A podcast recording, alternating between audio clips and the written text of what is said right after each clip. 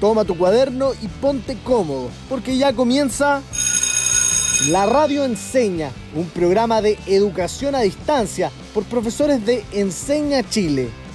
Oye, ¿y qué viene ahora? Historia.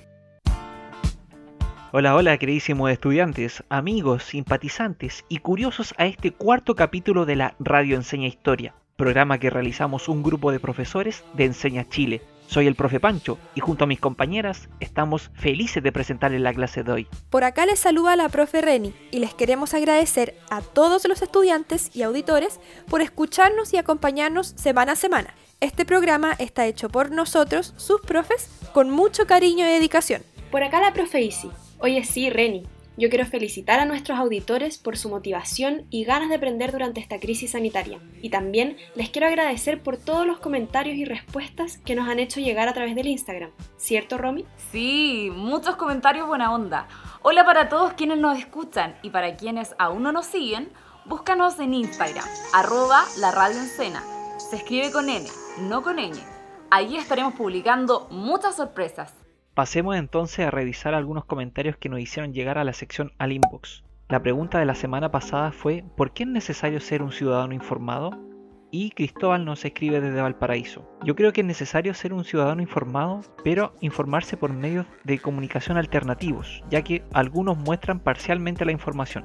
Muchas gracias Cristóbal por tu comentario. Y por acá tenemos a Gustavo, que nos escribe también de la joya del Pacífico, y dice, porque primero que nada es nuestro deber como ciudadanos informarnos, saber qué sucede a nivel nacional, conocer nuestro pasado es fundamental también para comprender la actualidad, saber quiénes nos gobiernan, conocer nuestros derechos y deberes, entre otros. No podría haberlo dicho mejor. Muchas gracias Gustavo y todos y todas quienes nos escribieron. La verdad es que nos encanta leer sus respuestas.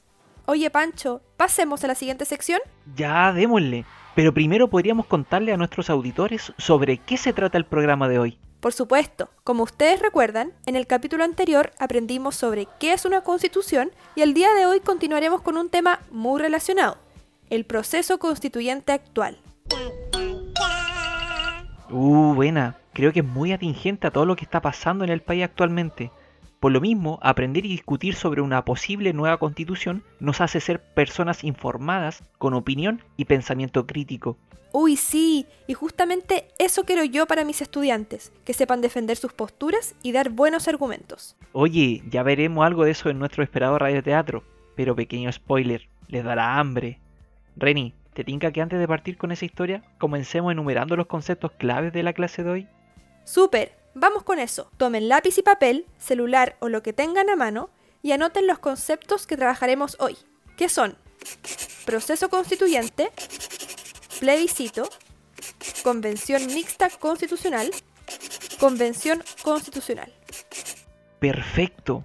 Si no alcanzaron a notar, no se preocupen, los vamos a comprender durante el programa hasta que todos los tengamos claros. Atentos en sus casas, les recomiendo durante el capítulo tener lápiz y papel a mano para tomar apuntes. Y ahora que estamos listos, vamos a seguir aprendiendo con una nueva historia en el radioteatro. Pongan mucha atención. En una fría tarde de otoño, una familia chilena se reúne a tomar once. Cualquier parecido con la realidad no es mera coincidencia. Papi, llegaste. Hola, hija, hola. Ya, a lavarse las manos al tiro. Sí, sí, me voy a ir a cambiar de ropa. Recíbeme el pan, por favor. Solo encontré marraqueta. Es pan batido. Ay, este hombre. Ya, y vente luego que ya puse la mesa. Hijita, siéntese nomás, si no se van a enfriar los completos. Amor, ¿Y cómo estuvo tu día? Estuvo bien, dentro de todo. Claro que con lo que está pasando, el jefe dijo que la empresa iba a optimizar los costos de producción.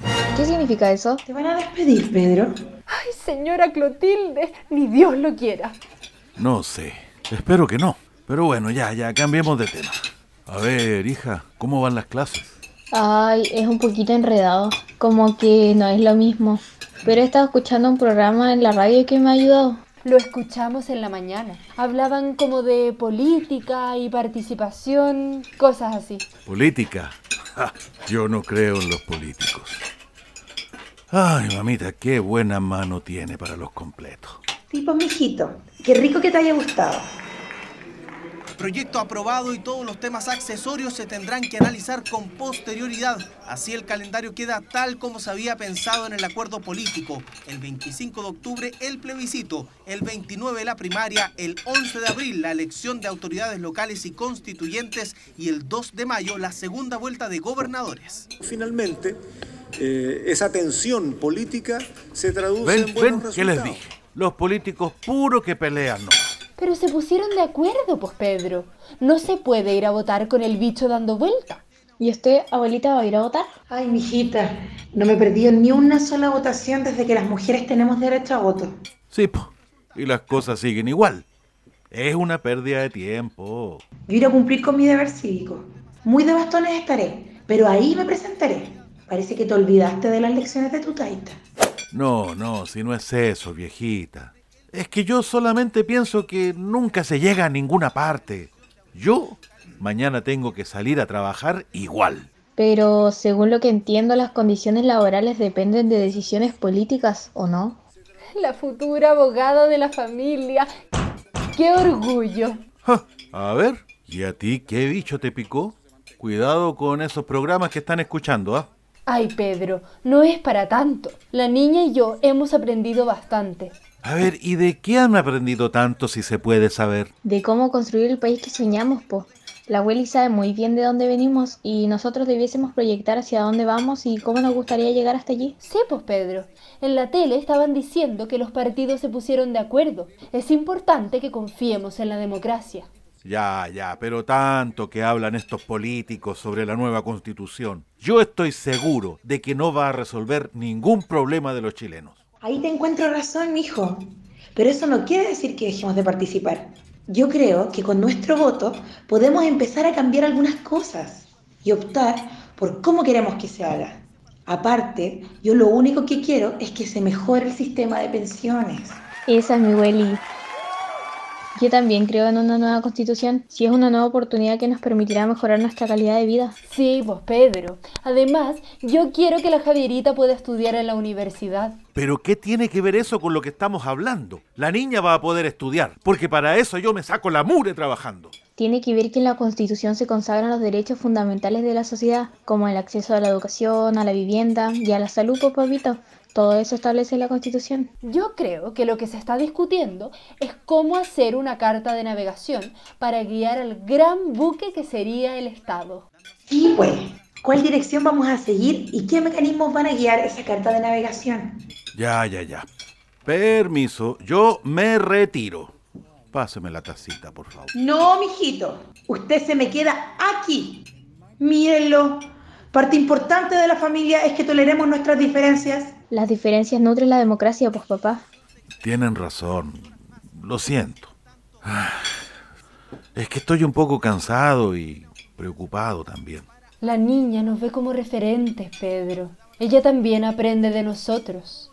¿Y tú, papá, vas a ir a votar para el primer plebiscito? Mm, lo voy a pensar. Puede que sí, puede que no.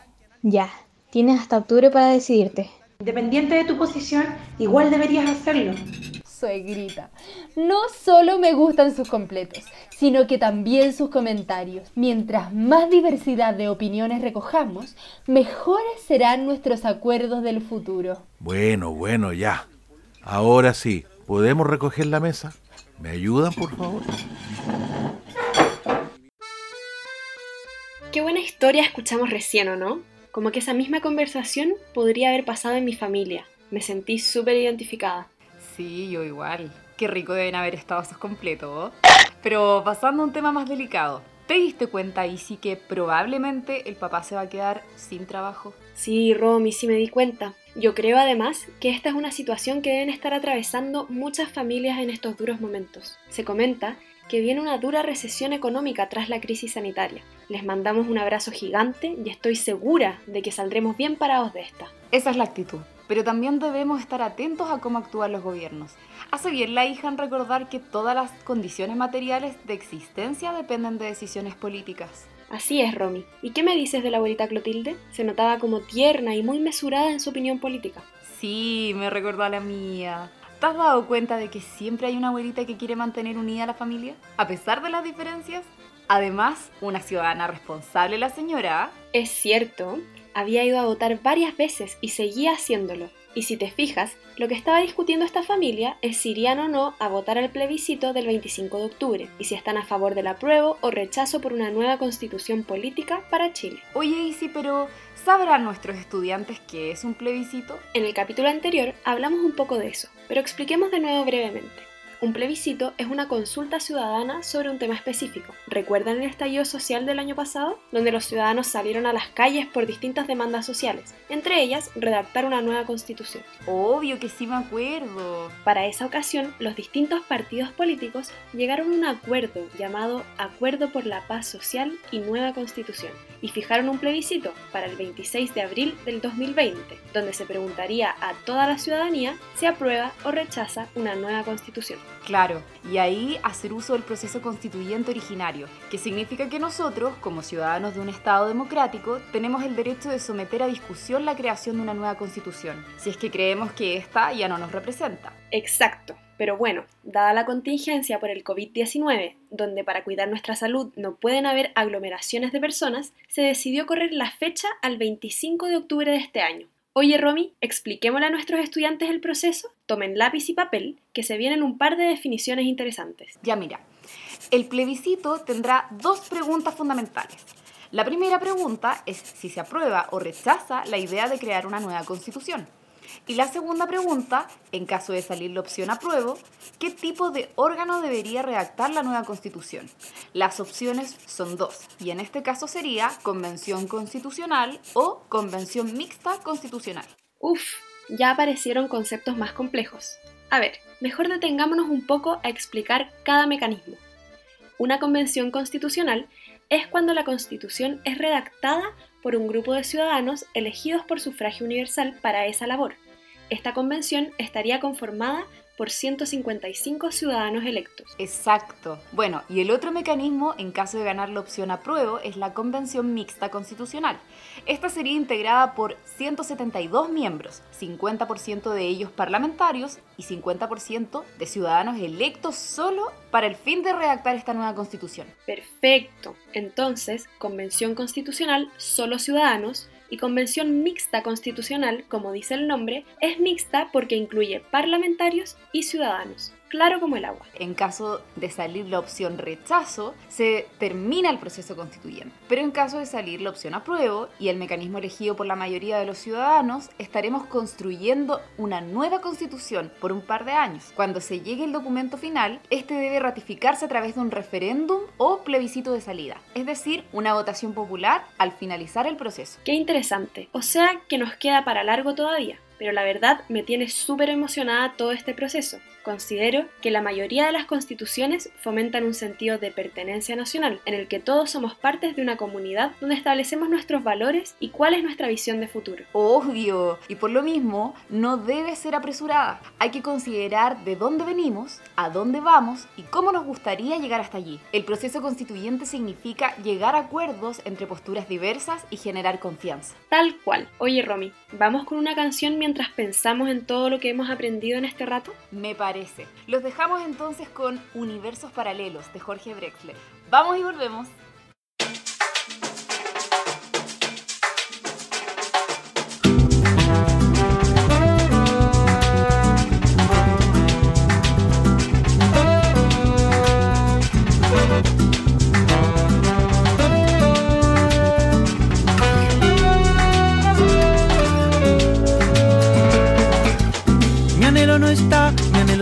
Detrás de ti siguiéndote por la avenida.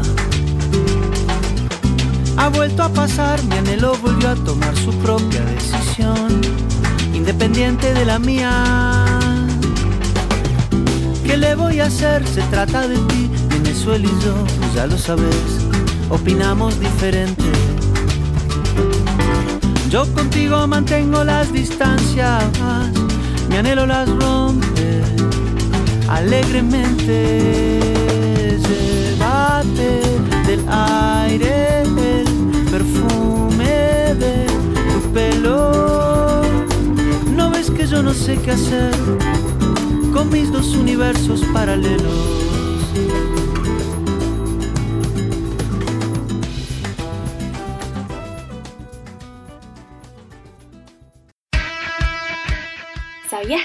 La palabra constitución deriva del latín y significa establecer en conjunto con otros y otras? Bienvenidos queridos estudiantes a nuestra sala de profes. El lunes pasado dejamos inconcluso un tema que para todos es muy interesante, el proceso constituyente. No olviden que pueden existir interferencias en el audio debido a nuestra lejanía geográfica. Y como siempre, me gustaría partir preguntando, ¿cómo estamos, profes? Ya recuperada de mi COVID y ansiosa porque el próximo lunes tengo mi primera evaluación para ver si puedo donar o no mi sangre con anticuerpos para pacientes críticos de este virus. Buena. Buena, Reni. Hoy yo echando de menos las vacaciones. He hecho tanto de menos mi viaje a San Pedro de mi patio que ni se imaginan. Pero aquí, bueno, entusiasmado. Oh, yo, sinceramente, cada día más piti con tanta pantalla y extrañando el aula. Tengo tantas ganas de, de, ya ver a mis estudiantes, los extraño. Qué ganas de volver a la sala de clases ya y también poder ver y abrazar a nuestros familiares y amigos, pero vamos a tener que tener paciencia y la fe también en que vamos a volver luego. Yo también estoy bien, ya más acostumbrada al teletrabajo y también me empecé a leer un libro nuevo. Pero oigan, recordémosles a nuestros amigos y amigas que la semana pasada aprendimos clarito qué era una constitución y también por qué se le da tanta importancia a la organización de un Estado. Entonces, ¿qué les parece si hoy nos remitimos más al presente? Me parece. Y les quiero plantear una pregunta que creo podría guiar nuestra conversación de hoy. ¿Por qué una parte de la ciudadanía quiere cambiar la constitución actual? A ver, partamos de la base de que esta constitución actual data de 1980, o sea, exactamente hace 40 años atrás, donde claramente éramos otro Chile y estábamos en periodo de dictadura militar. Es verdad, pero 40 años igual es poco para una constitución. Imagínense que nuestro país ha sido regido por constituciones que han durado mucho más que eso, por ejemplo la del 33 con 92 años estamos claros que una constitución entrega las bases del Estado, pero también debe entregarle estabilidad al, país. Ya, pero explicamos a nuestros estudiantes hace un rato todo el proceso constituyente y las dos opciones. Pero es importante también mencionar que cualquiera sea el caso, existe un, un, plazo máximo de nueve meses para redactar esa nueva constitución, con una prórroga de tres meses si es que fuese necesario. Romy, y que no se te olvide mencionar la novedad que se introduce para este proceso constituyente, que donde sale, si sale la opción apruebo, se deberá asegurar la asignación de escaños reservados para las mujeres. O sea que este órgano constituyente será paritario, es decir, mitad hombres y mitad mujeres en la elaboración de esta nueva constitución. Se mantiene aún en el Congreso el proyecto de reservar escaños para otras minorías, como podrían ser los pueblos originarios. ¿Quién sabe? Bueno, y también si gana la opción apruebo, tenemos que ver cómo se desenvuelve el, quórum. Recordemos que quórum es el número de personas que se necesita en términos jurídicos para que se delibere una, una determinación. Entonces, en ese sentido, cada artículo, cada capítulo e incluso eh, la aprobación de la nueva Carta Fundamental va a exigir el 66% de aprobación de los miembros de la convención que sea electa. Ahora que conocemos en qué consiste esta hoja de ruta de todo el proceso, tratemos de entender el trasfondo del asunto. Para eso queremos ser responsables porque estamos educando y presentaremos las dos posturas sobre este cambio constitucional, ya que hay quienes plantean que es absolutamente necesario cambiar la constitución, mientras que hay otros que creen que se puede reformar la constitución y no creen que se deba redactar una nueva carta fundamental. ¿Nos pueden explicar ambas posturas? Ya, yo voy a explicar, por ejemplo, la, postura del rechazo, ¿ya? Para que nos informemos bien. Aquellos que eh, apuestan por el rechazo plantean tres argumentos fundamentales. Los podemos sintetizar a partir de tres. El primero tiene relación con la violencia con la que se origina el proceso. ¿A qué me refiero con esto? Ya que esta iniciativa surgió a partir del estallido social de octubre del año pasado, ¿cierto? Quienes postulan rechazo mencionan de que este proceso constituyente partió de manera violenta y por un grupo de, de, personas y no necesariamente de manera representativa y democrática como debería ser.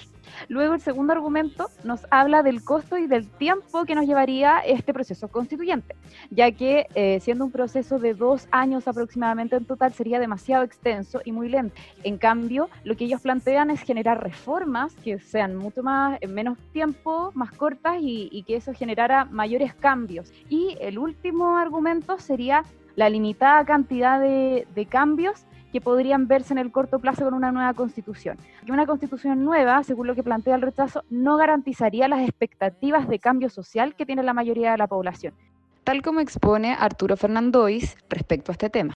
Se dice, cambiemos la constitución por el problema de las pensiones. Han funcionado mal las administradoras de fondo de pensiones. Y la constitución tiene este problema. En realidad lo único que dice la constitución es que el Estado, la acción del Estado estará orientada a garantizar el otorgamiento de prestaciones básicas y uniformes, sea que se presten a través de instituciones públicas o privadas. Eso dice la Constitución. Y por el lado de la opción apruebo, un primer argumento sería que la Constitución del 80 es ilegítima desde su origen. O sea, consideremos el, el contexto histórico, es un régimen dictatorial, además incluso fue aprobada por un plebiscito cuestionado y por tanto estaría manchada. Bueno, yo les voy a presentar otros dos argumentos a favor del apruebo. Como dijo el Pancho, existe una ilegitimidad de origen, pero también se habla de una ilegitimidad de contenidos en la Constitución de 1980. Al respecto, los quiero invitar a escuchar al abogado constitucionalista Jaime Baza, quien en una entrevista en la editorial LOM, él responde a la pregunta, ¿por qué necesitamos una nueva constitución? Probablemente el primer paso que hay que dar es asumir que necesitamos una nueva constitución. No porque las reglas jurídicas que estructuran los órganos del Estado sean importantes, sino porque las normas constitucionales que configuran nuestros derechos fundamentales tienen una incidencia radical en nuestras formas de vida. Lo que quiere decir Baza es que nosotros como personas tenemos ciertos derechos fundamentales, los cuales son precisamente obligaciones del Estado hacerse cargo y que deben estar consagrados justamente en un texto escrito para todos y todas, que es la Constitución. Es ahí donde deben estar nuestras necesidades y demandas. Y un tercer argumento dice que la actual constitución del 80 tiene muchas trampas y leyes de amarre que no solo dificultan hacerle modificaciones, sino que la imposibilitan, como podría ser, por ejemplo, que se exige un alto quórum para modificar algunas leyes orgánicas constitucionales, lo que para algunos podría significar estabilidad política, pero para otros significa que aleja aún más a los ciudadanos de sus instituciones representativas, ¿cierto? Y por último, existe un consenso en algunos académicos a favor de la prueba que coinciden en que no ha sido la constitución una consecuencia de una amplia participación democrática de los ciudadanos. Oye, qué interesante este debate ciudadano. Ahora nos cabe preguntarles a ustedes, nuestros auditores, ¿cuál de ambas posturas los identifica? ¿Qué proceso sería el más óptimo para resolver los problemas de fondo en nuestro Estado? ¡Wow! ¿Qué quieren que les diga? Intenso el debate de hoy, pero se nos acaba el tiempo, chiquilla como siempre, si tuviéramos que sintetizar en una palabra. Mm, yo me quedo con debate ciudadano. Yo me quedo con representación. Yo con información es poder. Yo me quedo con inédito en la historia. Nos despedimos entonces de nuestra sección La Sala de Profes. Muchas gracias por escucharnos y recuerden que pueden escribirnos al Instagram de arroba la radio enseña con N.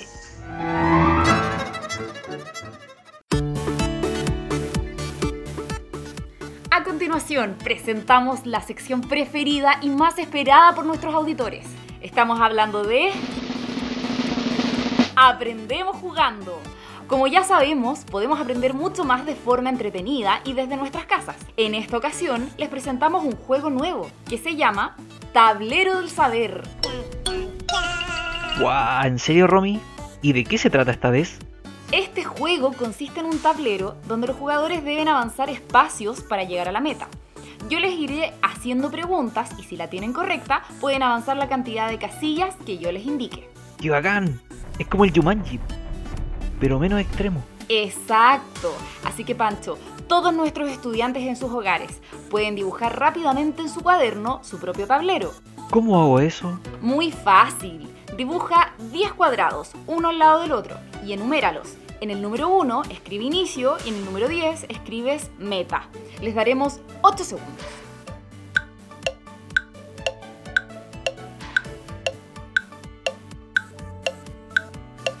Ya, cuadrado 10 y escribo meta. Estoy listo, Romy. Démosle, que quiero ganar. Buenísimo.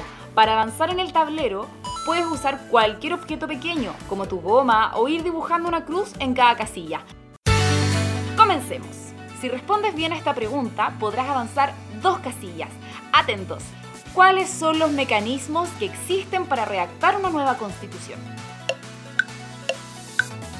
Ah, esta está fácil. Si pusiste atención en el radioteatro, existen dos mecanismos, vía convención constitucional y vía convención mixta constitucional. Perfecto, Pancho, te pasaste. Avanzas dos espacios. Recuerden en sus casas que si lo tuvieron bueno, pueden avanzar los dos espacios. Si mencionaron solo un mecanismo correcto, avancen un espacio. Sigamos. Segunda pregunta por tres espacios. ¿Es cierto que en 2005 se cambió la constitución de 1980? Eso es falso. A la fecha, la constitución ha sufrido 40 leyes de reforma constitucional. Sin embargo, su contenido esencial se ha mantenido intacto. Bien, Pancho. Buena.